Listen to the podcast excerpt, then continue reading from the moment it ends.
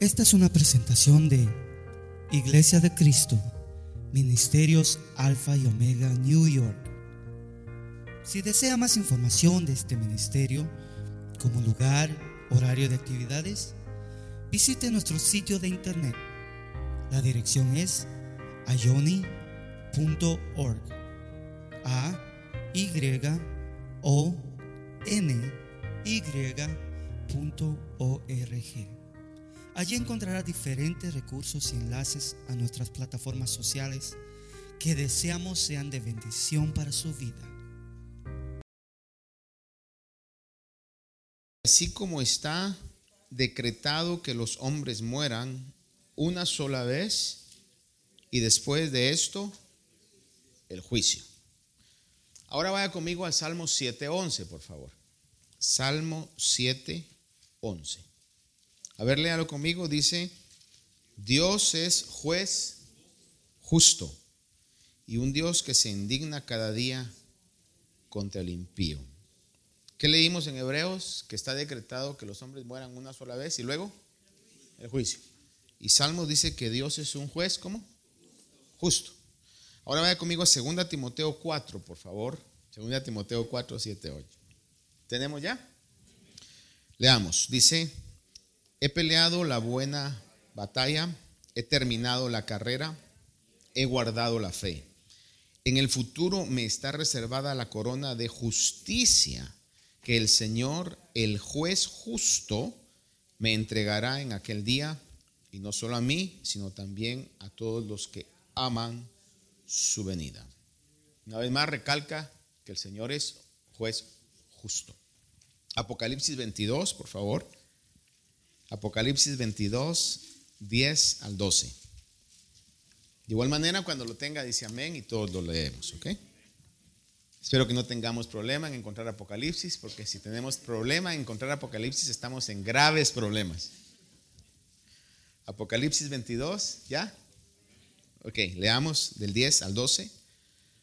También me dijo, no selles las palabras de la profecía de este libro, porque el tiempo está cerca. Que el injusto siga haciendo injusticias, que el impuro siga siendo impuro, que el justo siga practicando la justicia y el que es santo siga guardándose santo. He aquí, yo vengo pronto y mi recompensa está conmigo para recompensar a cada uno según sea su obra. Ahora yo le hago una pregunta antes de leer el último pasaje. ¿El recompensar a cada uno según sea su obra es justo? ¿Estamos de acuerdo con eso? El último quiero que leamos juntos, Juan, Evangelio de Juan, capítulo 5, verso 22. Juan 5, 22. Ok, ¿qué dice el pasaje? Porque ni aún el Padre juzga a nadie, sino que todo juicio se lo ha confiado al Hijo. Muy bien. ¿De qué cree que vamos a estudiar hoy? ¿Qué ideas tiene usted que podamos estudiar hoy? Del juicio, ¿verdad? Alguien diría del juicio, otros del juez. Es, es lo que en el nombre del Señor quiero que podamos estudiar. Padre, esta noche te agradezco por la oportunidad tan maravillosa, invaluable que tenemos de poder juntos estudiar tu palabra, Señor. Es un privilegio que te ruego que cada vez podamos apreciar más, atesorar más, Señor, y que nos prepares cada día más, sabiendo que tu palabra nos ha alertado que el fin está cerca, Señor, y el tiempo está cerca.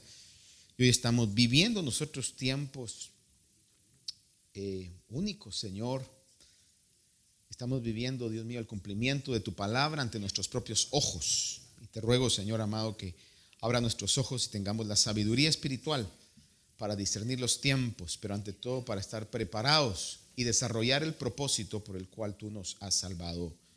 En el nombre de Jesús te lo suplico, Señor. Amén.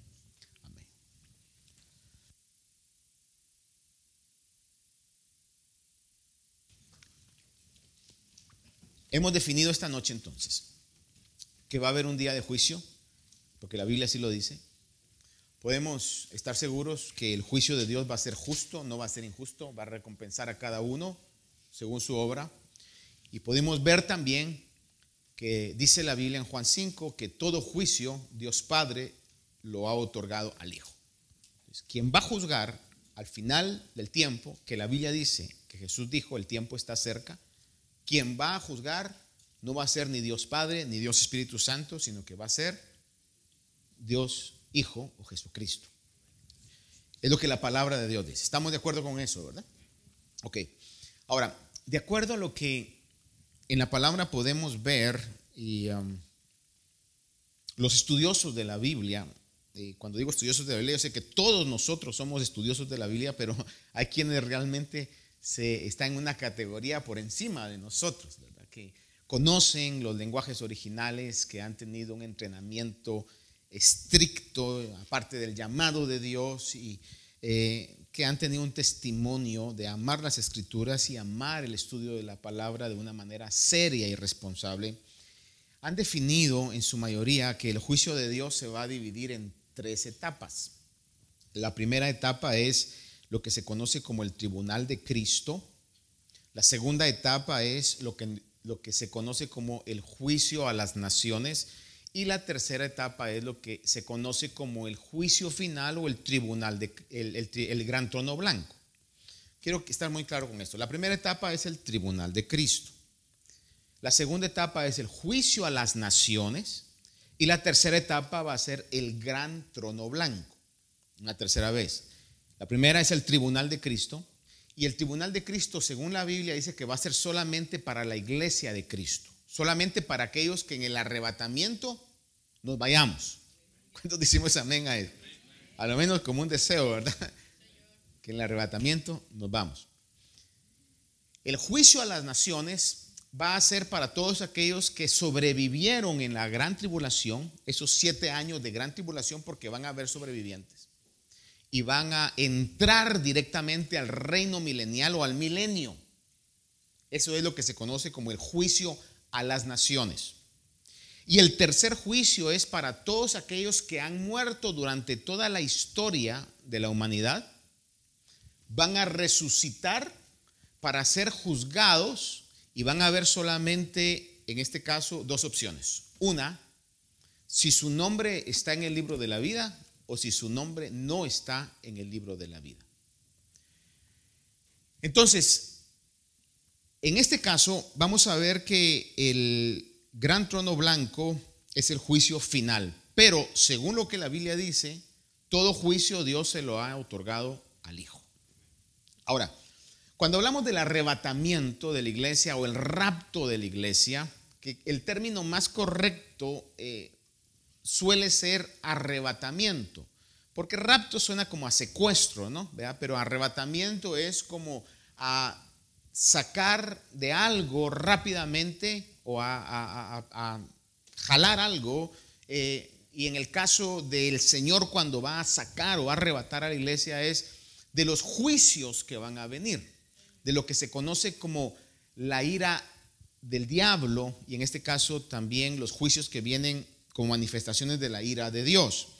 El arrebatamiento está en la primera carta a Tesalonicenses 4:13, le voy a leer yo. Si quiere usted lo busca, si no, no, yo se lo leo, voy rápido en esto. Primera Tesalonicenses 4:13 dice, pero no queremos, hermanos, que ignoréis acerca de los que duermen, aquí está hablando de los que han muerto, para que no os entristezcáis como lo hacen los demás, que no tienen esperanza. Porque si creemos que Jesús murió y resucitó, así también Dios traerá con él a los que durmieron en Jesús. Por lo cual os decimos esto por la palabra del Señor, que nosotros, los que estemos vivos y que permanezcamos hasta la venida del Señor, no precederemos a los que durmieron. Pues el Señor mismo descenderá del cielo con voz de mando, con voz de arcángel y con la trompeta de Dios, y los muertos en Cristo se levantarán primero. Entonces nosotros, los que estemos vivos y que permanezcamos, seremos arrebatados juntamente con ellos en las nubes al encuentro del Señor en el aire, y así estaremos con el Señor siempre. Por tanto, confortaos unos a otros con estas palabras. Es el pasaje que describe en más detalle en el Nuevo Testamento, por supuesto, lo que es el arrebatamiento. La intención de poder hablar sobre esto es porque usted sabe lo que está pasando a nivel mundial, específicamente lo que está pasando eh, con Israel, que no es nada nuevo que estén en guerra, pero ahora están en una dimensión distinta, ¿no? En este caso hay tantos conceptos que están alrededor, especialmente en las redes sociales, que es el cumplimiento de que Israel está rodeada ya de las naciones. Personalmente creo que no es así. Creo que estamos todavía viviendo un tiempo, un principio de dolores, pero el punto es, mi intención es que sepamos nosotros hacia dónde vamos y qué es lo que el futuro bíblico nos espera. No solamente para nosotros estar preparados, sino para poder dar un mensaje eh, verdadero, bíblicamente hablando, de qué es lo que le espera al mundo, para que sea como una alerta, como un warning al, al mundo y para nosotros también sobre lo que nos espera. Esa es la intención de poder ver esos acontecimientos porque no sé qué tan cerca estemos del arrebatamiento. Creo firmemente y bíblicamente lo he llegado a esa deducción bíblica que el arrebatamiento es el, diría yo, el evento que marca el inicio del día del Señor. Después de que el arrebatamiento de la iglesia suceda, comienzan entonces todos los juicios que se hablan en Apocalipsis. Comienza la aparición del anticristo y comienzan todos los juicios eh, de los caballos, de las copas, de las trompetas, que eso va a durar alrededor de siete años, lo que se conoce como la gran tribulación. Yo no eh, debo de ocuparme tanto en estar preparado para la gran tribulación cuando hoy todavía hay tiempo para que yo pueda ser digno de escapar de eso y ser arrebatado. Esa es la intención de esto. Primera de Corintios capítulo 15, versos 51 y 52, el apóstol Pablo le dice a la iglesia de Corinto, he aquí os digo un misterio. Y aquí déjeme decirle, creo que se lo dije unos días atrás. Imagínese usted la actitud que había en la iglesia cuando el apóstol Pablo les está diciendo, he aquí os digo un misterio. Un misterio es algo que no se sabía hasta ese momento. Para nosotros hoy ya no es misterio porque ya lo sabemos. Pero para la iglesia de, a la que Pablo se estaba refiriendo, era algo, ¿qué va a decir Pablo? Está hablando de un secreto que no se conocía, pero hoy nos lo está diciendo, que el Señor se lo reveló. Él como un apóstol que imparte doctrina o que establece doctrina, lo que se conoce como apóstoles del Cordero, le ha hablado yo sobre esto. Pablo dice, he aquí os digo un misterio. ¿Se imagina usted la actitud de la iglesia de Corinto cuando oyeron eso por primera vez? Ah, eh, fue algo sorprendente. ¿Y cuál fue el misterio que les estaba diciendo? Dice, no todos dormiremos. Entiéndase, dormiremos como no todos vamos a morir. Es lo que Pablo está diciendo. No todos dormiremos, pero todos seremos transformados en un momento. Vivos y muertos, todos seremos transformados en un momento. Dice, en un abrir y cerrar de ojos a la trompeta final, pues la trompeta sonará y los muertos resucitarán incorruptibles con un cuerpo sin corrupción. Ya no más habrá ninguna secuela de pecado en ese cuerpo de aquellos que murieron y van a resucitar. Van a resucitar con un cuerpo similar al cuerpo que cuando Jesús resucitó, eh, lo, vemos con un cuerpo glorificado. Dice, los muertos resucitarán incorruptibles y nosotros seremos transformados. La palabra transformados ahí, si no me equivoco, viene de la misma raíz griega donde se utiliza metamorfosis. Va a haber una transformación en nosotros. Creo firmemente que esa transformación se va a dar como una manera natural cuando saquen todo germen de pecado de nuestras vidas, hermano. Todas las células van a estar en una perfección y si es que todavía ese cuerpo glorificado va a tener células, no lo sé, pero el cuerpo que nos van a dar va a ser un cuerpo glorificado, igual al cuerpo de los que han resucitado. Para nosotros es inconcebible, es algo que eh, parece imposible, pero el Dios que dijo sea la luz y fue la luz, y el Dios que dijo broten las plantas, y el Dios que sopló aliento de vida a un muñeco que había hecho del polvo, es el Dios que puede dar vida otra vez a los muertos, no importando en qué estado estén, qué tanto hayan estado ya en la tumba o en el cementerio, hermano, ese Dios puede hacer lo que ha dicho que va a hacer.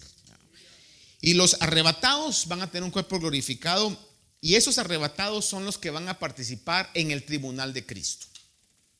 Ahora, El tribunal de Cristo es un eh, tribunal que va a ser para recompensar, no para juzgar, sino para recompensar a la iglesia de Cristo sobre lo que se haya hecho en este cuerpo.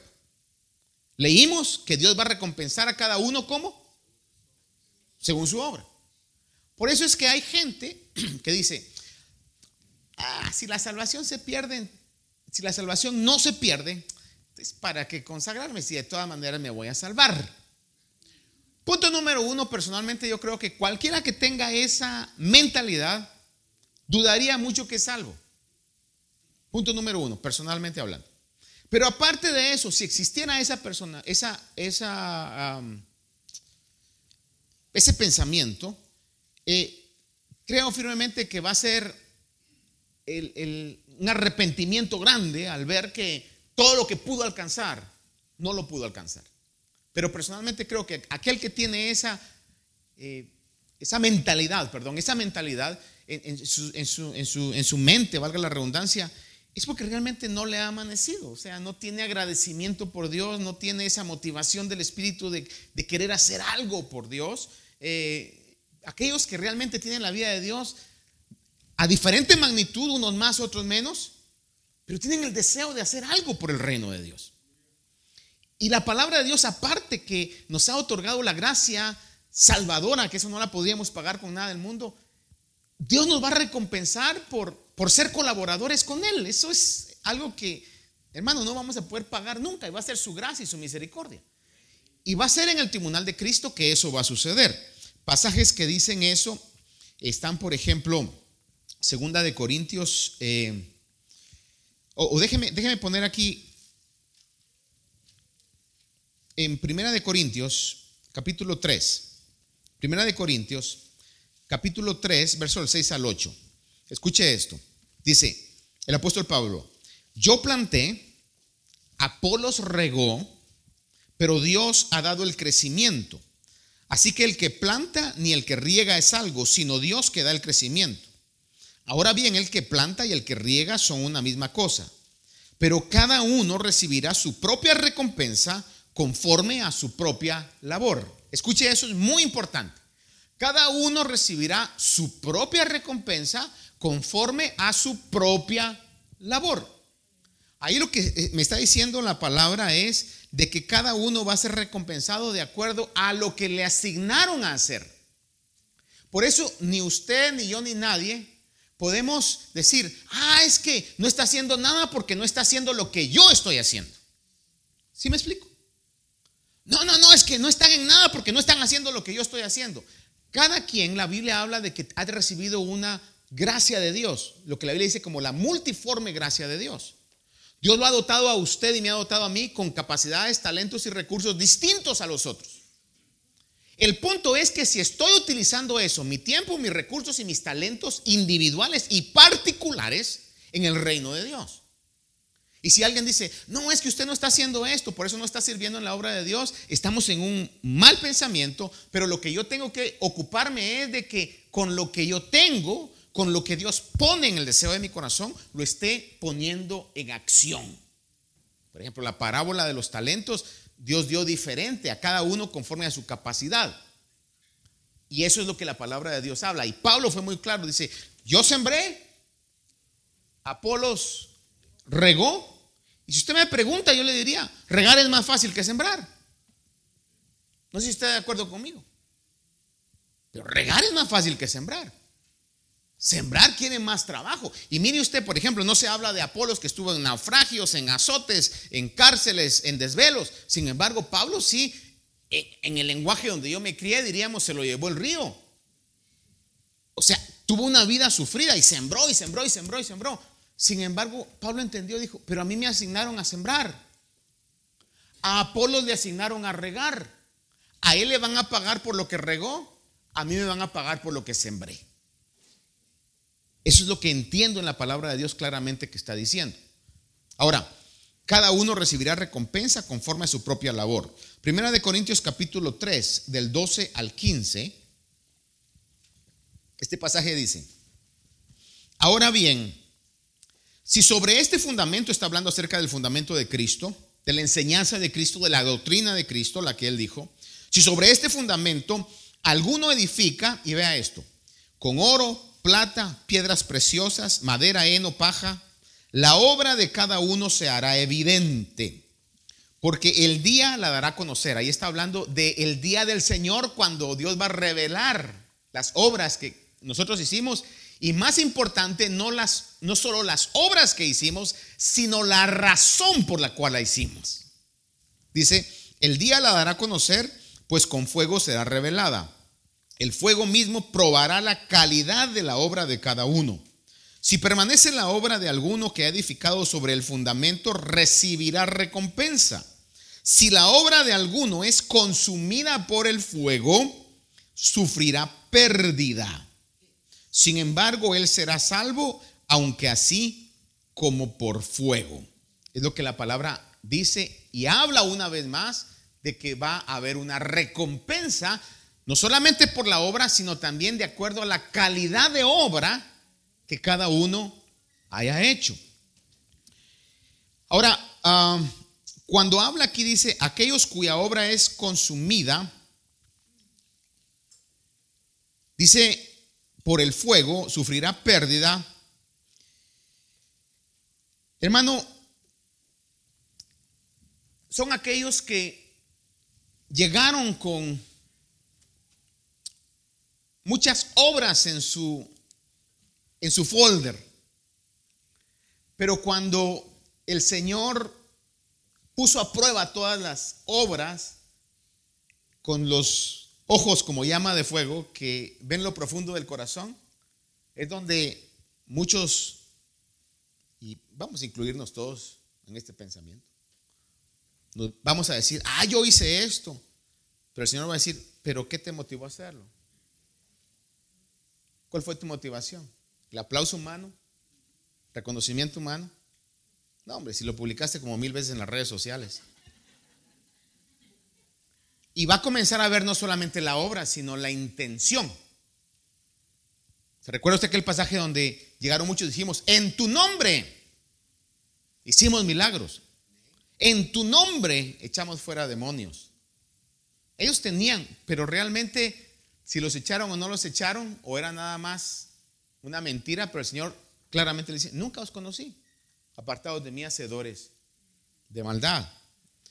En este caso entonces va a haber una vergüenza, pero también existe la posibilidad que aquellos cuya obra es consumida, como lo dice la palabra, es van a ser salvos como por fuego. Vea usted que dice, no dice van a ser salvos del fuego, sino dice como por fuego. Eh, da la idea de que van a ser como aquellos que en la tribulación van a ser salvos, pero van a pagar con sus vidas. Aquellos que van a ser salvos en la tribulación, la gran mayoría es gente que hoy ha oído el Evangelio. Porque le pregunto, en el círculo donde nos manejamos nosotros, ¿Se ha topado usted o ha encontrado alguna gente que cuando usted le dice, le han hablado del Evangelio, le haya dicho, no? A ver, explíqueme a qué se refiere. ¿Alguien aquí ha encontrado alguna persona en el círculo, su vecindario, su trabajo, su escuela, que le dice, yo no sé qué es el Evangelio? O la gran mayoría decimos, oh sí. No sé si me explico, hermanos. Como lo veo así tan serio, yo quizás estoy hablando. ¿Verdad que la gran mayoría ha oído del Evangelio? Vaya, déjeme ponerlo en esta manera. ¿Quién no ha oído del Evangelio? Ahora, voy a ser bastante eh, gráfico en esto. Primero Dios no.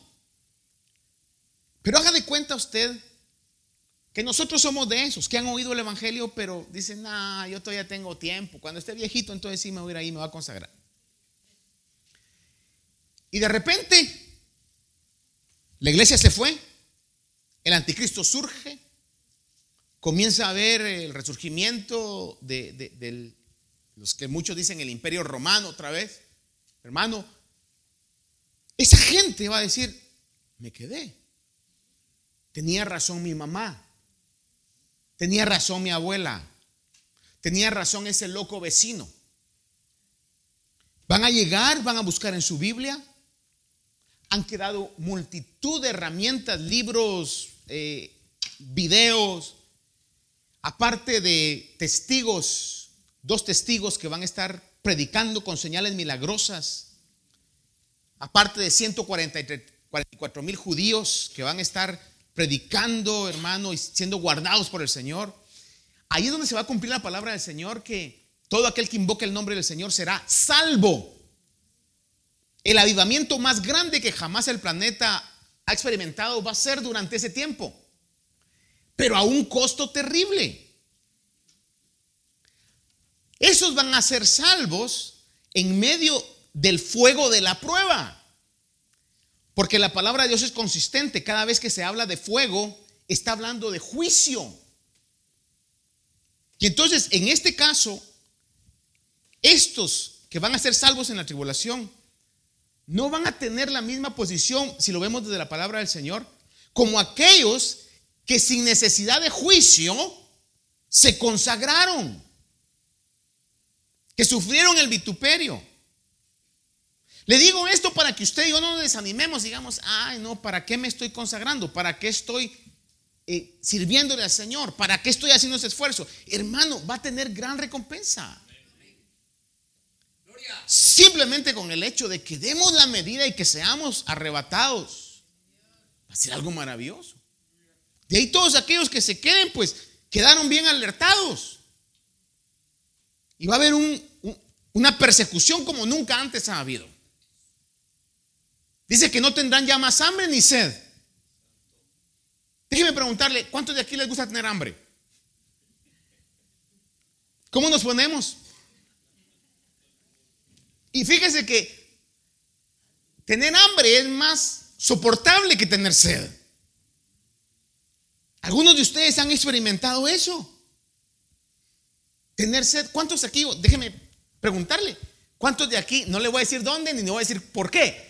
Pero ¿cuántos de aquí en algún momento han tenido una sed horrorosa que... Discúlpeme lo gráfico, discúlpeme lo gráfico. Pero usted ha oído de gente que ha llegado a esos niveles de sed tan grandes que se han tomado sus propios orines. La sed es algo terrible, hermano. Y dice la Biblia en Apocalipsis, ya no tendrán más hambre ni tendrán más sed. Entonces, como humanidad, si no hacemos caso a la palabra del Señor, ¿qué nos espera? Solo imaginémonos eso. Pero Dios todavía tiene la puerta del arca de salvación abierta. Y es el punto que nosotros debemos de estar seguros y hablar. Pedirle al Señor que tengamos en los momentos precisos el valor, las palabras, para poder alertar al mundo. Muchos van a ser salvos. Lamentablemente, proféticamente, muchos no van a hacer caso en la primera y serán, harán caso en la en la segunda. Pero esperemos en Dios que nosotros no seamos de esos. Entonces, dice eh, Primera de Corintios esto y Segunda de Corintios 5 días dice, hablando sobre el tribunal de Cristo, dice, porque todos nosotros debemos comparecer ante el tribunal de Cristo para que cada uno sea recompensado por sus hechos estando en el cuerpo, de acuerdo con lo que hizo, sea bueno o sea malo. Por eso le digo yo de que van a haber cosas que van a decir, o oh, esta cuenta, esta cuenta, esta, esta, no cuenta. La hizo con mala intención, la hizo por competencia, la hizo de mala gana, como sea, hermano. Primera de Corintios 15, 58 dice, por tanto, mis amados hermanos, estad firmes, constantes, abundando siempre en la obra del Señor, sabiendo que vuestro trabajo en el Señor no es en vano. ¿Por qué la palabra de Dios lo pone? Porque en algún momento cruzan nuestras mentes, ya sea porque nuestro corazón está contaminado todavía con algún pensamiento inicuo o porque el enemigo manda un dardo diciendo, estás perdiendo tu tiempo, estás desgastando tu vida en vano. Y la palabra del Señor nos dice, el apóstol Pablo habla, dice, sabiendo que vuestro trabajo en la obra del Señor no es en vano. Eso tenemos que recordárnoslo, hermanos. Especialmente cuando estemos en esas etapas donde el desánimo llega decir, hermano, cobre ánimo, porque su trabajo no es en vano. Su, su, trabajo en la obra del Señor, su servicio no es en vano. El sufrimiento que podamos tener en este tiempo corto, porque es un tiempo corto, no es en vano, hermanos. No sé de qué manera poder expresarme más, pero sí se lo puedo decir una vez más, no es en vano. Colosenses 3, versículo 23 y 24, dice, y todo lo que hagáis, hacedlo de corazón, como para el Señor y no para los hombres. Eso es algo que yo debo de recordármelo todo el tiempo. Señor, lo que estoy haciendo, what's my motivation? ¿Cuál es el, combustible? ¿Qué es lo que me está motivando a hacer lo que hago? Y si la motivación se está desviando en algún momento, que corrija mi caminar. Que yo me hable a mí mismo y haga una reflexión y diga, Martín o como usted se llame, ¿verdad? No, no te desvíes. Hazlo como para el Señor. Hazlo un agradecimiento por lo que Él ha hecho y por lo que te está ofreciendo sin merecerlo. Hazlo por eso. Dice, sirviendo, hacedlo de corazón como para el Señor y no para los hombres, sabiendo que del Señor recibiréis la recompensa de la herencia. Dice, es a Cristo quien servís. Es a Cristo quien servís. No le estoy diciendo mis conceptos, le estoy diciendo lo que la palabra eterna de Dios nos dice. Gloria, gloria, gloria a su nombre. Es a Cristo quien servís. Déjenme hacer esto de una manera muy específica. Hermanos, realmente sería maravilloso que todos los que somos parte de esta iglesia estemos sirviendo al Señor en la congregación, en lo que podamos hacer. Mi esposa quizá, creo que el otro mes es el llamado, ¿verdad? Para poder servir. Involúcrese, hermano, hermana, involúcrese. Para que podamos nosotros cumplir todo esto. Si tiene ese deseo, hágalo. Y hagámoslo de corazón al Señor. Que nunca eso vaya a desviarse, porque el enemigo va a querer desviarnos. Es triste poder ver muchas veces cómo personas, hombres y mujeres que le sirvieron al Señor, se desvían, hermano, y buscan eh, ya otro tipo de, dice en inglés, exposure, ¿verdad? Eh, hermano, y, se, se, desvía del propósito que el Señor ha dejado en su palabra. Que no nos pase a ninguno de nosotros eso. Ayudémonos, recordémonos, alineémonos. Por eso es importante estudiar la palabra de Dios, porque la palabra de Dios nos alinea. Nos habla y nos alinea sobre eso. Ahora, según nuestra siembra terrenal, esto la palabra de Dios lo dice claramente, según nuestra siembra terrenal, así también va a ser nuestra cosecha celestial. Estamos en esta vida para sembrar para nuestra verdadera vida. Si no, ¿cómo interpretaríamos en Mateo 6, 19 y 20 cuando el Señor Jesús, una vez más, dice, no os acumuléis tesoros en la tierra donde la polilla y la herrumbre destruyen y donde ladrones penetran y roban, sino acumulaos tesoros en el cielo donde ni la polilla ni la herrumbre destruyen y donde ladrones no penetran ni roban. Usted está invirtiendo su tiempo, su energía, hermano, sus recursos, lo que sea, hermano, que Dios le permita invertir si lo hacemos de corazón. Por eso es que la misma palabra habla en Corintios y dice que cuando demos, hablando de la ofrenda, lo demos con alegría. Mire, le voy a decir esto. Que nadie dé con tristeza ni por obligación hay quienes amenazan, si no le da al Señor, su casa va a ser expuesta. Si no le da al Señor, estaba oyendo una cosa, no sé si será, bueno, sí lo, lo vi, creo que es cierto, una señora ahí que está diciendo, dice, si usted no diezma, dice, va a venir un demonio que va a atacar a las vírgenes. ¿de dónde sacan esas estupideces? Y lo peor es que la gente lo cree. ¿Pero por qué lo cree? Por la ignorancia bíblica. Porque agarramos un versículo nada más y comenzamos. Cierra su Biblia. No, por eso yo quiero que leamos la Biblia, que veamos en la palabra del Señor y que usted esté convencido y que nada lo mueva de lo que la palabra de Dios dice. Que podamos ver eso. Yo le pregunto hoy, ¿Dios es juez justo? ¿Cómo va a recompensar ese Dios a los que va a recompensar?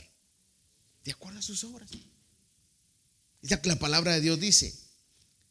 Y para la iglesia va a haber ese tribunal de Cristo donde Dios va a recompensar a aquellos que fueron arrebatados. El segundo punto del juicio es el juicio a las naciones, que le decía yo que es el juicio donde Dios va a separar a las ovejas de los cabritos, y eso lo encontramos en Mateo 25, del 31 al 33. Dice, pero cuando el Hijo del Hombre venga en su gloria, aquí no está hablando del arrebatamiento, aquí está hablando de la segunda venida, porque lo que la iglesia espera no es, no es la segunda venida, lo que la iglesia espera es el arrebatamiento. La segunda venida es cuando ya vengamos con Cristo a establecer el reino milenial. Le repito una vez más eso. La iglesia no debe de esperar la segunda venida, sino el arrebatamiento. La segunda venida es cuando Cristo viene con la iglesia a iniciar el milenio. Y en ese momento dice, cuando el Hijo del Hombre venga en su gloria y todos los ángeles con él, estoy leyendo Mateo 25, 31, entonces se sentará en el trono de su gloria y serán reunidas delante de él todas las naciones. Y por eso es que se entiende de que cuando se habla de todas las naciones es aquellos que sobrevivieron a todas las catástrofes de la gran tribulación. Dice, van a reunir a todas las naciones y separará a unos de los otros, como el pastor separa las ovejas de los cabritos y pondrá a las ovejas a su derecha y a los cabritos a la izquierda. ¿Quiénes son las ovejas? Bueno, las ovejas son los que se arrepintieron durante ese tiempo de la tribulación, que pasaron hambre, que pasaron sed, que pasaron quizá torturas, y todos aquellos también que fueron mártires en la tribulación. Pero ¿por qué se quedaron en la tribulación? Hubieran tenido la oportunidad de poder irse en el arrebatamiento pero se quedaron en la tribulación. Y muchos van a ser muertos, muchos más van a ser, van a sufrir el hambre, la sed, pero en medio de toda esa persecución van a mantener su fe. Viene el Señor en su segunda venida, comienza el milenio, y aquí dice que va a separar las ovejas de los cabritos. Y pondrá a las ovejas a su derecha y a los cabritos a su izquierda. Este juicio va a ser para todos los sobrevivientes de la tribulación que van a entrar directamente al reino milenial. Porque en ese reino milenial va a haber un gobierno, van a haber familias, la, ¿cómo se llama esta palabra? Longevidad va a ser extendida. Eh, hermano, quizás al punto cuando leemos en Génesis que vivían 800, 900 años. Es decir, va a ser encerrado el diablo durante esos mil años. No va a haber diablo, imagínense un mundo sin diablo, hermano. Va a ser una etapa donde el león dice que va a comer paja juntamente con el cordero, hermano. Eh, el niño va a jugar con, el áspid, con la víbora venenosa. Imagínese usted, pero en medio de todo eso van a haber familias que van a ser constituidas por estos sobrevivientes de, la tribulación, donde el Señor va a estar reinando esos mil años. Es el segundo juicio. Ahora, el tercer juicio es el juicio del trono blanco, que ese juicio del trono blanco viene hasta después del milenio. Cuando hablamos de milenio estamos hablando de mil años donde el Señor va a reinar en la tierra. Y según lo que las profecías establecen es que va a reinar el Señor, pero va a reinar a través de un regente. ¿Qué es un regente? Un regente es eh, alguien que está en lugar de, pero que tiene la autoridad de Dios. Y el regente, según las profecías bíblicas, va a ser David. Va a haber una delegación a David. Ahora, va a ser directamente el Señor Jesús porque las profecías hablan de eso, pero en Jerusalén posiblemente va a ser David. Es lo que al verlo eso eh, se puede interpretar en este caso. ¿De qué manera lo va a hacer? No lo sé. Simplemente le estoy hablando que eso sugiere en las escrituras. Que el Señor va a estar presente rigiendo directamente, también da la idea eso la palabra de Dios. Pero en las promesas que le ha dado a David, lo pone como que va a reinar también. Y algunos dicen que va a ser en ese tiempo del milenio, según lo que ha dicho. ¿Va a pasar? No sé cómo va a pasar, simplemente estoy comentando, ¿verdad? Para que suceda.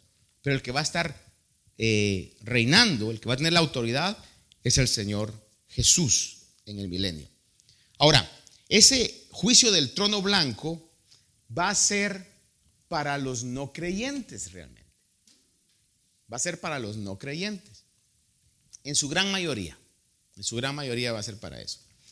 Después de los siete años de la tribulación, déjenme ponerle esto nada más acá. Después de los siete años de la tribulación, va a haber una resurrección de todos los que murieron durante la tribulación, es decir, que cuando se vaya a comenzar el milenio, van a entrar al milenio los sobrevivientes de la tribulación y va el Señor a resucitar también a aquellos que durante la tribulación murieron y a todos los santos del Antiguo Testamento también que murieron y van a entrar al reino milenial.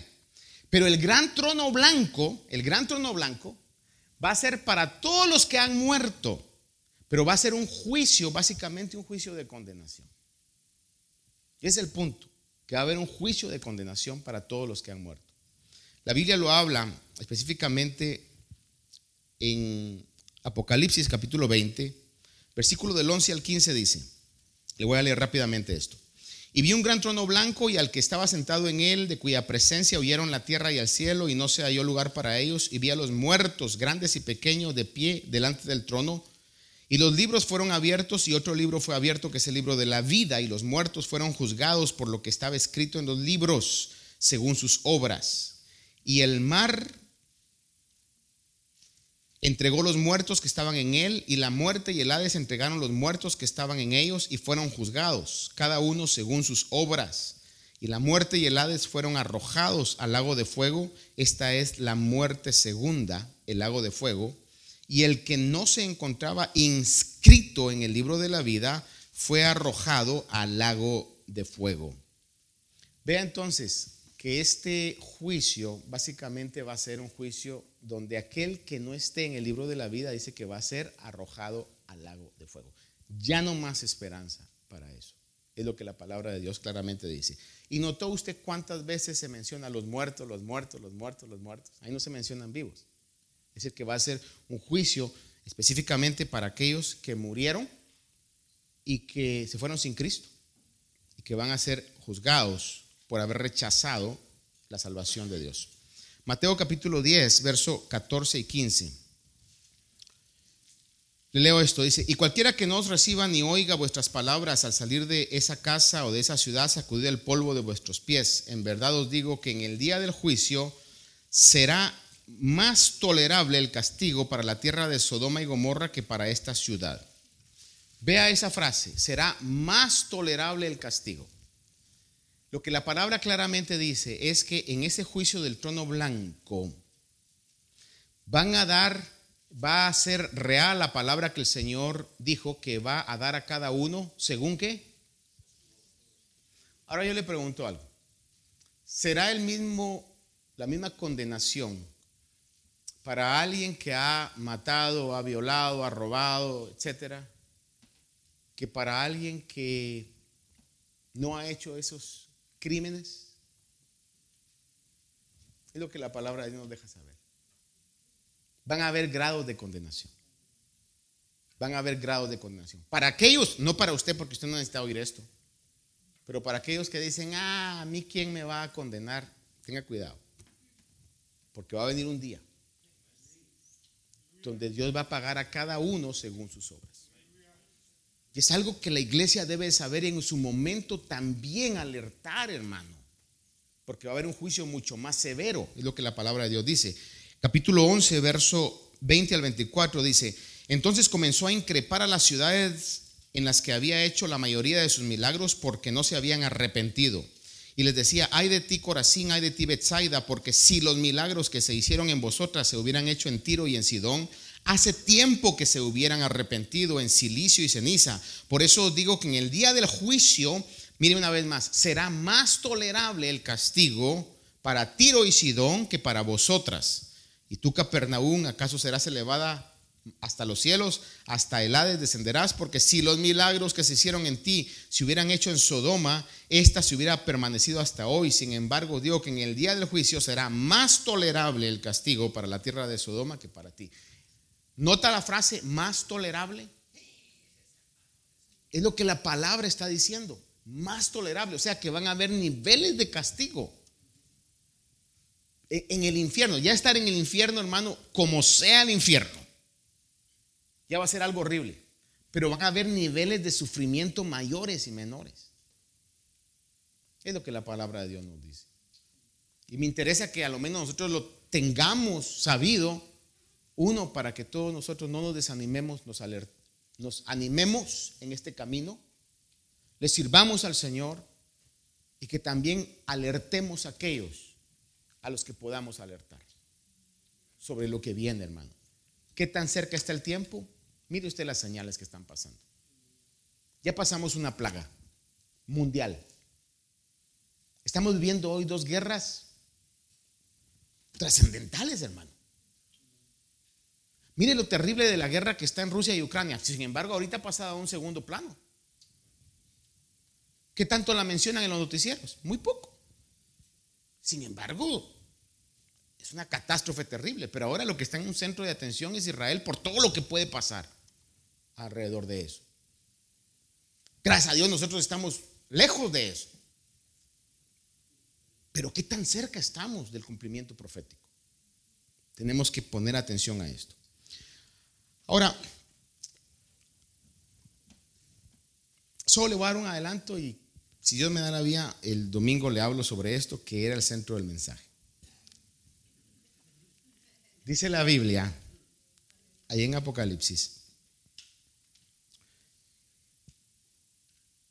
Apocalipsis capítulo número 20, el que leímos, dice que vio a los muertos grandes y pequeños, dice, y los libros fueron abiertos.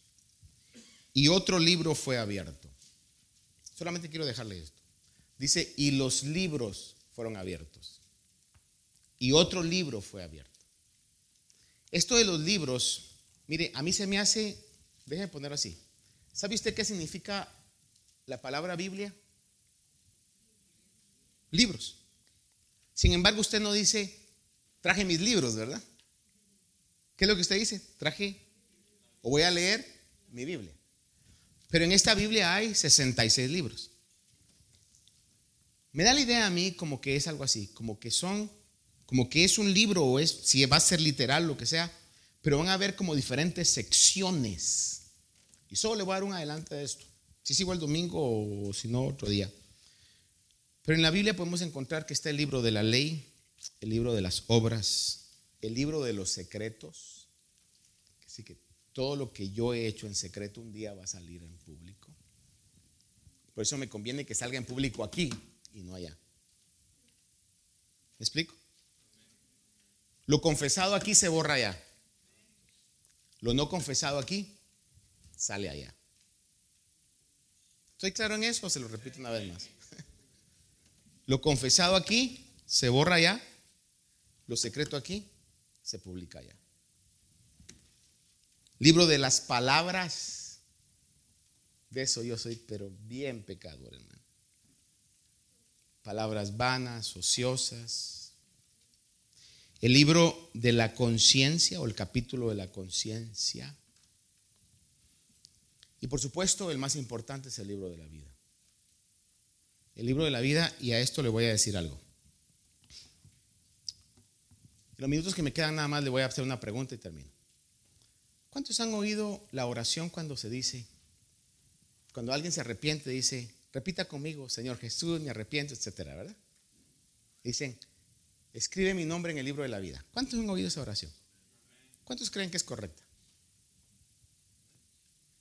A ver, escribe mi nombre en el libro de la vida.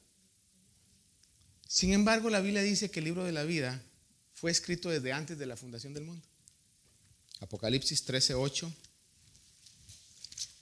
Comenzamos leyendo y vamos a terminar leyendo y nos vamos. 13:8. Dice así. Y la adorarán todos los que moran en la tierra cuyos nombres no han sido escritos desde la fundación del mundo en el libro de la vida. ¿Cuándo se escribió ese libro? Otro, Apocalipsis. Se me están perdiendo aquí estos. 17.8. La bestia que viste era y no es y está para subir del abismo e ir a destrucción. Y los moradores de la tierra cuyos nombres no se han inscrito en el libro de la vida desde la fundación del mundo. Y un último, vamos a ver acá. 20:15 de Apocalipsis. El que no se encontraba escrito en el libro de la vida fue arrojado al lago de fuego. Entonces, bíblicamente, fíjese que vemos que el libro de la vida fue escrito desde antes de la fundación del mundo. Y si usted mira en Efesios 1.4, que es una cita que me recuerdo, dice que Él nos escogió. ¿Cuándo nos escogió el Señor? Desde antes de la fundación del mundo. Entonces, nada más una aclaración para que cuando oremos y usted, alguien le diga, guíeme en una oración, si queremos ser bíblicamente, dígale, Señor, gracias porque este hijo tuyo esté arrepentido, vuelve a la casa del Padre. Porque lo que claramente está en la palabra es que lo que nos hace entrar al reino de Dios es el nuevo nacimiento que solo se consigue con un verdadero arrepentimiento. Y aquel que verdaderamente ha sido arrepentido es porque Dios ya escribió su nombre en el libro de la vida. Ahora, ¿quiénes son? No lo sabemos. Lo que la iglesia debe de hacer es predicar y tirar la red. Y al tirar la red, aquellos que son ordenados por Dios van a venir al conocimiento de Él. Padre, esta noche... Esperamos que esta meditación haya bendecido su vida. Si desea más información de este ministerio, como lugar, horario de actividades, visite nuestro sitio de internet. La dirección es ayoni.org. A Y o n y.org. Allí encontrará diferentes recursos y enlaces a nuestras plataformas sociales que deseamos sean de bendición para su vida. Bendiciones.